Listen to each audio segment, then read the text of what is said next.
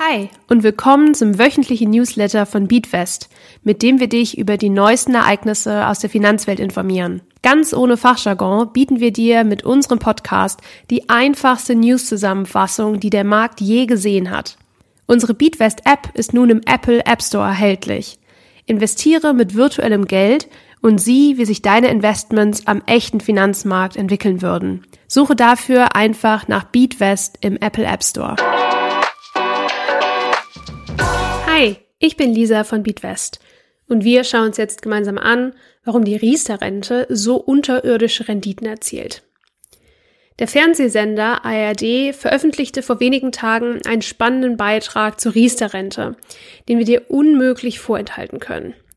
Es geht um geplatzte Sparträume, hohe Gebühren und ein Gefühl der Machtlosigkeit.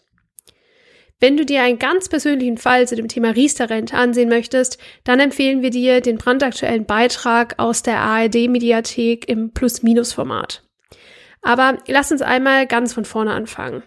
Worum handelt es sich eigentlich bei der Riester-Rente? Die Riester-Rente zählt zu den staatlich geförderten privaten Vorsorgen, da der Staat dir hier Steuervergünstigungen zugesteht. Anders als bei der gesetzlichen Rentenkasse, in die du als Angestelltin automatisch einzahlst, musst du dich für die Riester-Rente aktiv entscheiden. Dein Geld geht im Riester-Fall auch nicht an den Staat, sondern an Riester-RentenanbieterInnen. Diese investieren dein Geld klassischerweise in Fonds, die es gebührentechnisch ganz schön in sich haben. Nicht so schlimm denkt sich da der oder die ein oder andere. Immerhin ist der Vorteil der Riester-Rente, dass ich hierbei einen staatlichen Zuschuss bekomme. Und das stimmt auch. Diese gelten jedoch vor allen Dingen für GeringverdienerInnen und Familien mit mehreren Kindern, da der Staat diese Gruppe noch einmal bezuschusst beim Sparen. Es sollte dir jedoch auch klar sein, dass bei Riester-Rentenversicherungen oftmals hohe Abschlusskosten anfallen, die du direkt nach Unterschrift zahlen musst. Unter Umständen können das mehrere tausend Euro sein. Dieses Geld musst du erst einmal wieder mit der Rendite der Riester-Rente wieder erwirtschaften. Du merkst also schon, staatlicher Zuschuss hin oder her, die Riester-Rente kann ein teurer Spaß sein. 2020 hat die Bürgerbewegung Finanzwende 65 Riester-Renten genauer unter die Lupe genommen. Die Ergebnisse schockieren sogar Hartgesottene. Die durchschnittliche Riester-Rente verschlingt satte 24 Prozent der Einzahlungen nur für Gebühren. Zum Vergleich, ein ETF veranschlagt hingegen nur 0,3 Prozent bis 0,6 Prozent an Gebühren pro Jahr und stellt somit eine deutlich günstigere Alternative dar. Die Riester-Rente hat außerdem noch einen weiteren Haken. Bevor du nicht tatsächlich in Rente gehst, kommst du nicht an dein angespartes Geld heran.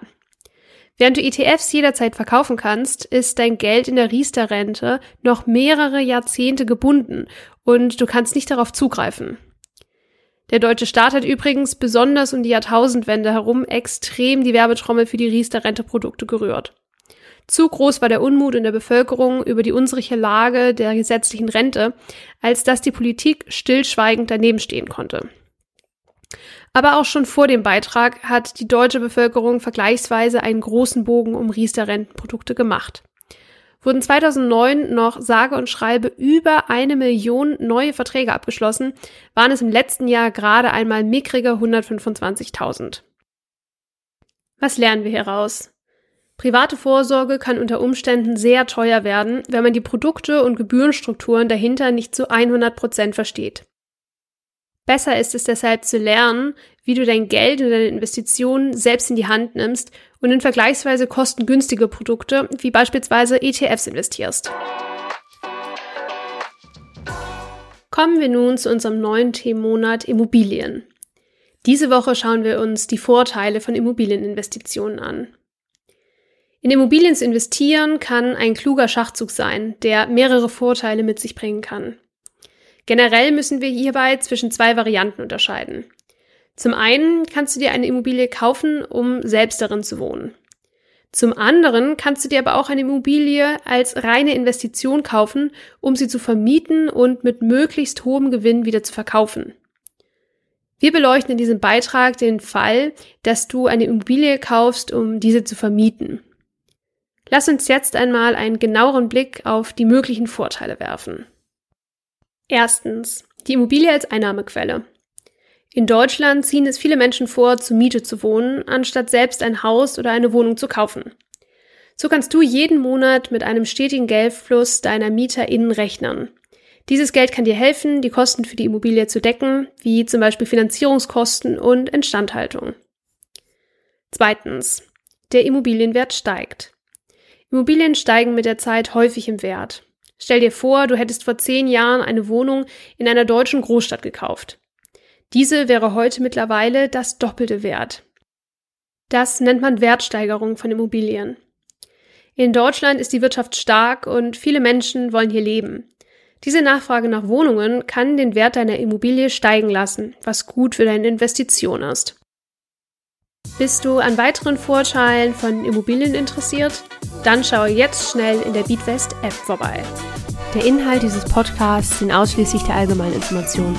Diese Informationen können und sollen eine individuelle Beratung durch hierfür qualifizierte Personen nicht ersetzen.